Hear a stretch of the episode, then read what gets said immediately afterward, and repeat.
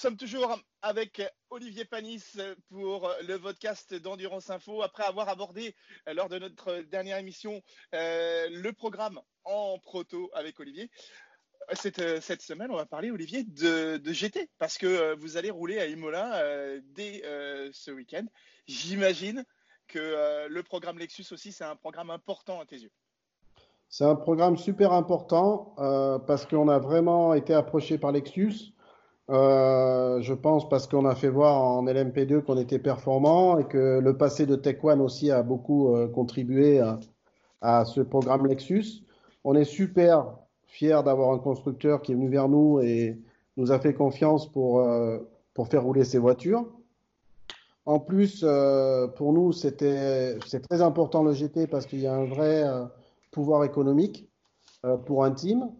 Et en plus, euh, Lexus voulait à tout prix faire un équipage silver pour euh, peut-être commencer à promouvoir des jeunes pilotes pour l'avenir, les faire rouler, les, essayer de les faire rouler dans leur team américain parce que les Lexus roulent partout un peu dans le monde. Enfin, de, de, de, de penser à faire une, tête, une petite filière aussi, préparer une filière de jeunes pilotes. Donc c'est vrai que moi tout ça, ça m'a bien plu. Euh, sachant que bon, en plus Aurélien roule sur la Lexus. Hein, alors bien sûr, on va dire euh, ce qu'on a envie de dire, mais peu importe. Moi, c'est Lexus qui a choisi Aurélien, c'est pas moi. Donc j'étais ravi de ça parce que maintenant, ben voilà, les fruits de tous ces efforts payent.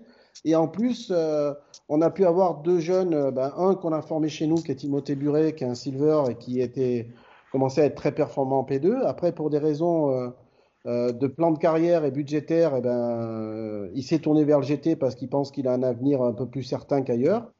Et puis, on a eu la chance d'avoir Thomas Neubauer qui a déjà gagné des courses en GT et qui est un pilote très rapide et qui est silver encore. Donc, on a la chance d'avoir trois silver très rapides qui, j'espère, vont un peu aussi mener la vie difficile aux pros. Mais on a un vrai programme constructeur. Donc, c'est un programme qui est sur trois ans. Euh, pour notre équipe, pour la stabilité de notre équipe, c'est des programmes comme ça qu'on aurait besoin. Et on a la chance de l'avoir, donc on va essayer de faire le plus possible pour que ce programme continue dans de super conditions. On a déjà deux Lexus à l'atelier, pourquoi pas faire une deuxième Lexus l'année prochaine, une Silver In Pro, pour essayer de faire gagner la Lexus, mais on va essayer de le faire cette année. Alors la question, euh, désolé de te couper Laurent, c'est le potentiel de la voiture, parce qu'elle est face quand même à des monstres euh, de la catégorie GT3, la Lexus est une des, c'est pas une des petites dernières, mais euh, elle est là depuis quelques années, mais, mais elle n'a pas encore eu, à part un petit peu en IMSA, eu euh, une vraie chance au, milieu de ce peloton de GT3. Est-ce que tu penses que cette année, il va y avoir un énorme step qui peut être franchi? On a beaucoup travaillé cet hiver sur la voiture, fin de l'année dernière, cet hiver.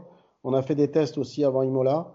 je pense que la voiture est, si tu veux, c'est toujours pareil. L'année dernière, on a fait une expérience. On a fait, euh, on a fait rouler la voiture pour apprendre avec une équipe pro-AM, avec une équipe AM. Et ça, honnêtement, on a beaucoup appris. Mais pour développer une voiture, c'est peut-être pas la meilleure solution. Là, on s'est rendu compte que vraiment cet hiver, avec des pilotes euh, entre guillemets euh, professionnels et silver, tu gagnais beaucoup plus de temps en termes de développement. Et c'est vrai que des choses qu'on a fait sur la voiture cet hiver, on les avait jamais fait auparavant. Donc nous, en termes de performance pure, je pense qu'on a beaucoup progressé. Et après, euh, ça devient... Moi, ce que j'aime dans le, dans, le, dans, le, dans le GT3 et bon, l'ancien Blancpain, c'est qu'en termes de BOP, il y a un mec qui est brillant. Alors, euh, aujourd'hui, euh, le GT, ils arrivent à prendre en compte les qualités de chaque voiture et à faire une BOP, une BOP pour les circuits qui sont avantageux à certaines voitures et désavantageux à d'autres. Donc je pense que cette année, en termes de BOP, on sera beaucoup plus, euh, euh, beaucoup plus en place. Donc moi, j'ai beaucoup d'espoir sur cette année sur la Lexus. Parce que c'est, honnêtement, quand tu la regardes, c'est une très très belle voiture. Ah, ça, je suis d'accord et Olivier, est-ce que c'est un, un, inconvénient du coup que vous soyez la seule Lexus du plateau, notamment en termes de BOP ou en termes de. Est-ce que c'est un avantage, un inconvénient? Ah, c'est dur à dire parce qu'avec Claude, il est tellement brillant qu'il fait la BOP au GT3, c'est dur de dire. Je pense que si on avait déjà une deuxième avec une bonne équipe ou deux autres voitures, je pense que pour nous déjà ça serait, euh, tu vois, on aurait euh, avec une, par exemple une, une, voiture pro, on saurait où on doit être par rapport à ces pros. Si on est devant ou derrière, on saurait déjà où se situer déjà pour nous. Euh, bon, ça, ça c'est pas le cas. Euh, après d'être seul, des fois, ça, je sais pas si c'est un avantage ou un inconvénient. Honnêtement, euh, J'ai peut-être pas assez d'expérience du GT, mais je pense que cette année, euh, pour être objectif, euh, je pense que Claude est, est, assez clairvoyant et je pense que qu'on a une bonne BOP. Mais maintenant, on verra Imola. Et, et, toi qui es un pilote à la base, pilote de monoplace et pilote de proto, est-ce que le GT c'est quelque chose, tu as, bon, as, roulé toi-même dans le passé en GT, mais est-ce que le GT3 c'est quelque chose qui te fait vraiment euh, kiffer? Ah moi j'adore, parce que j'ai fait plusieurs saisons en GT3, surtout en France. Euh, j'ai fait euh, quatre fois les 24 heures de Spa. Je trouve que c'est des voitures euh, assez, euh, assez exceptionnelles. Le championnat, tu as, 60, 60 caisses, enfin c'est un championnat de ouf. Tu as des primes à l'arrivée, ça aussi. Quand on parle de LMS et tout ça auparavant, euh, il y a des choses qui manquent, tu vois. Dans, là, il y a des primes d'arrivée pour les teams, les pilotes. Et je pense aujourd'hui que c'est le seul championnat, entre guillemets, hein, je ne veux pas m'avancer, mais c'est ce que je pense personnellement, où un pilote peut imaginer faire carrière et devenir professionnel et être payé dans la course automobile.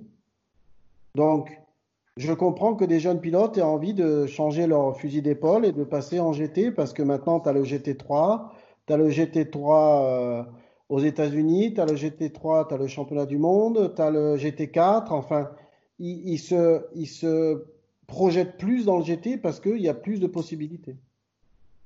C'est le cas d'Aurélien, du coup, qui peut rebondir en GT, ah bah, comme tu disais tout à l'heure le cas d'Aurélien, il a été clairement. Euh, le WTCR, ça a été une, une expérience. Mais encore une fois, euh, pour être honnête, euh, euh c'est un championnat, je pense, qui, euh, qui a besoin encore de, de quelques années. quand tu vois que, malgré que je les adore, il faudrait que ce soit un championnat de jeunes, un championnat du monde. imagine que moi, je passe un podium avec Tarquini et Muller, on a 150 ans à 163. Donc, voilà, moi je pense que honnêtement, comme il y a des constructeurs, euh, il y a de l'argent. Donc bon, voilà. Enfin, donc Aurélien là-dessus, euh, vu les résultats qu'il a fait et tout, ça l'a un peu. Euh, ben, on voyait pas euh, comment on allait pouvoir euh, être professionnel là-dedans parce que ben, ceux qui ont la bonne place, ils la gardent et je, le, je respecte. et on a eu cette proposition de Lexus, on était prêt à continuer en WTCR parce que c'est un sprint, c'est un championnat du monde. Mais quand on a eu la proposition de Lexus, plus maintenant euh, vu qu'il est pilote Lexus, Lexus lui a demandé de faire le championnat de France en GT4, euh, en GT4 avec les Toyota Supra. Bah, ça lui ouvre des portes que ça aurait peut-être pas ouvert le, le, reste. Donc on a, il a choisi cette voie. Moi, je pense qu'il a, une, il a raison.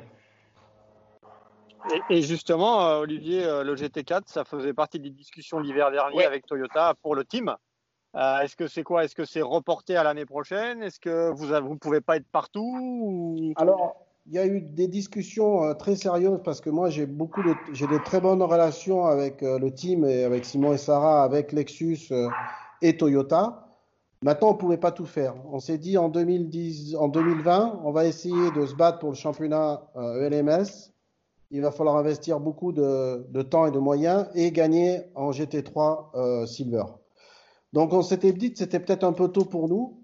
Euh, et je pense que c'est la bonne décision. Mais euh, suivant ce qui se passera dans le championnat LMS et les décisions qu'on prendra en fin d'année, ça peut être une vraie option pour le team l'année prochaine de faire du GT4. Ok, euh, ben justement, là, sans qu'on te pose la question, tu nous as donné la réponse. Les, objectifs en, GT World, c'est gagner votre, votre classe. Quoi. Euh, on voudrait gagner, on voudrait, on est, parce que comme plein d'équipes, c'est la même chose, on voudrait gagner la Silver Cup pour déjà faire voir à Lexus que ben, on sait faire marcher la voiture. On aimerait se mêler aussi euh, avec les pros à certaines courses euh, ben, à se battre pour le podium, mais bon, ça on verra. En attendant, euh, c'est l'objectif qu'on s'est donné.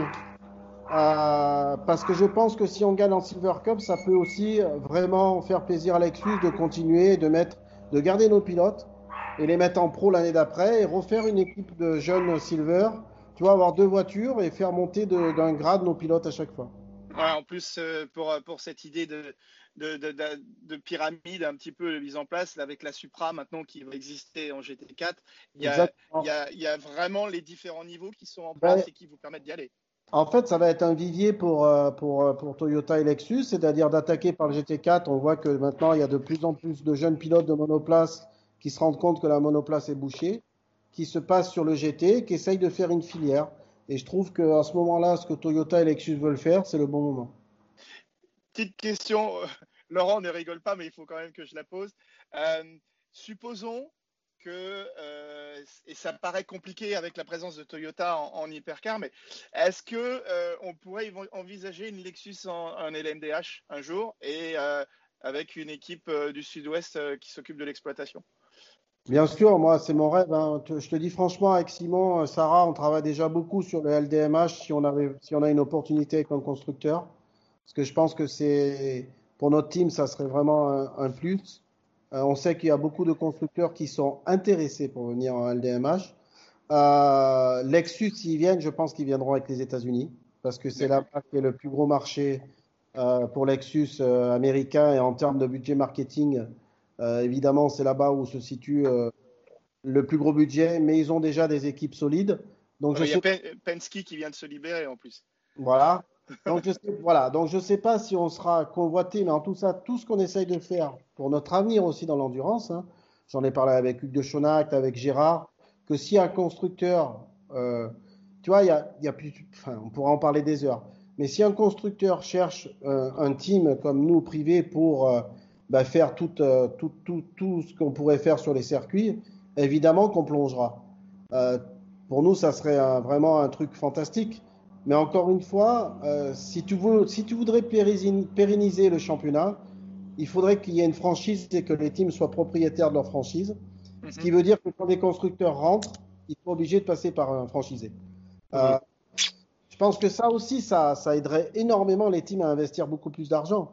Maintenant, tu vois, on remettrait tout en question, il faudrait du temps. Enfin bon. En tout cas, pour ta réponse, si oui, on a une proposition pour un constructeur faire du LDMH, et si c'est pour Lexus, euh, évidemment, ça serait euh, un plaisir incroyable.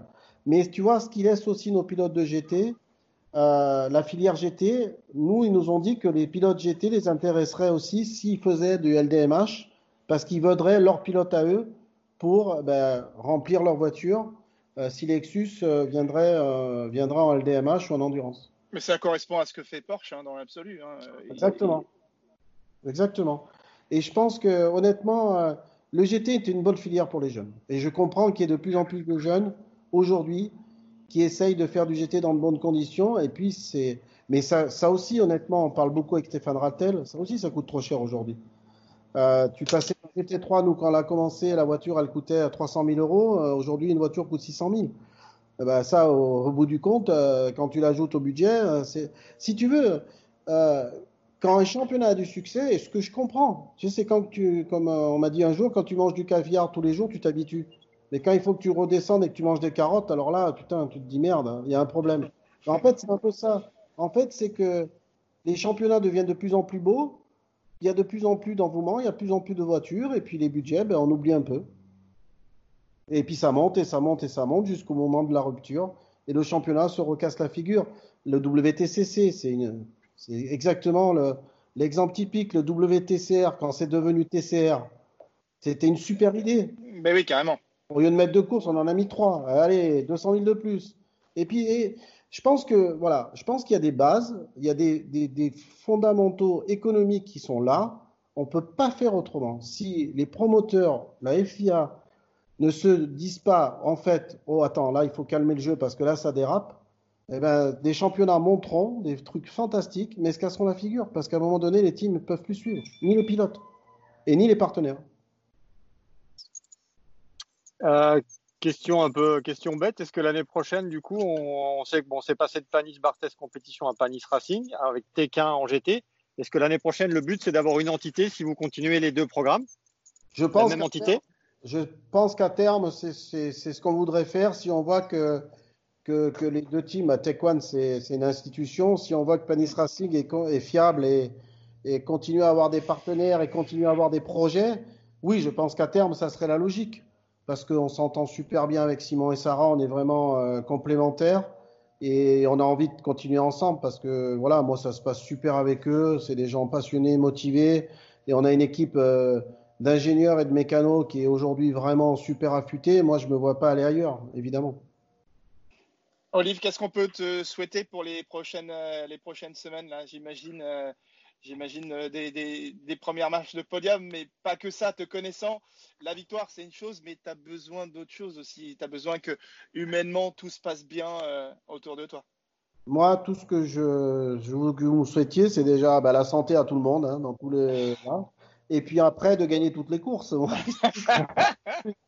euh, moi, c'est mon kiff, c'est ça. Après, je suis quelqu'un de, euh, de bougonneux quand je gagne pas. Euh, voilà, mais à côté de ça, c'est ce qui nous fait avancer. ce qui nous fait tous avancer dans le team, c'est qu'on a ce même état d'esprit, c'est qu'on veut gagner des courses. Et, et, et est-ce que tu as aimé les 24 heures virtuelles? Alors, je vais te dire, l'idée, elle était juste exceptionnelle. Moi, j'ai trouvé l'idée magique. Je me suis entraîné pendant un mois. J'ai kiffé cette course parce que je l'ai fait avec mon fils, je l'ai fait dans une ambiance. En plus, euh, je sais qu'à côté de ça, on a une boîte de management avec Didier Coton qui s'appelle Triple A où on manage beaucoup de pilotes, mais aussi on a une équipe de virtuel, une équipe de e-sport avec Stéphane Koch, donc un, spécialiste de ça. Donc je commençais à comprendre ce. Mais, malgré tout, euh, nous on a eu la chance d'avoir des super pilotes qui sont chez nous avec nous. Euh, L'idée était géniale. Moi c'est un truc que je referai l'hiver avec grand plaisir. Euh, le jeu a craché, bon, bah, c'était la première fois. Malheureusement, nous, on en a pâti, mais bon, c'est comme ça. Mais l'idée était fabuleuse. Euh, après, il faut redire les choses quand même comme elles sont. Ces gars du e-sport, c'est des gars exceptionnels, mais ça reste un jeu pour moi. Ça remplacera jamais le réel, jamais. Mais c'est un monde à part, c'est un monde que j'aime, et c'est un monde qui est fun. Donc, euh, les deux sont compatibles. Ok. Eh ben, c'est presque le mot de la fin comme ça. En tout cas, euh, Olive, merci beaucoup d'avoir pris euh, le temps pour euh, discuter avec nous. On pourra rester des heures et des heures en ta compagnie, ça c'est certain. Bon courage pour les prochaines séances. Et puis maintenant, la, prochaine chose qu'on peut souhaiter, c'est de se retrouver tous euh, devant un petit café. Euh, déjà fait. Si tu étais venu, eh, si étais venu, Fabien, tu aurais pu prendre le café dans l'équipe. Moi, je l'ai fait. Écoute-moi bien, je ne fais pas partie des médias prioritaires, Laurent Mercier. Ah, désolé. Je, désolé, désolé, désolé. Je suis le, pointillé, moi, monsieur. Le mur des lamentations, c'est à Jérusalem. Hein. bon, bah, merci beaucoup, Olivier. Et puis, euh, merci, Olivier. Bonne continuation à toi et à tout le monde. Merci, ciao, Olivier. Ciao. Ciao.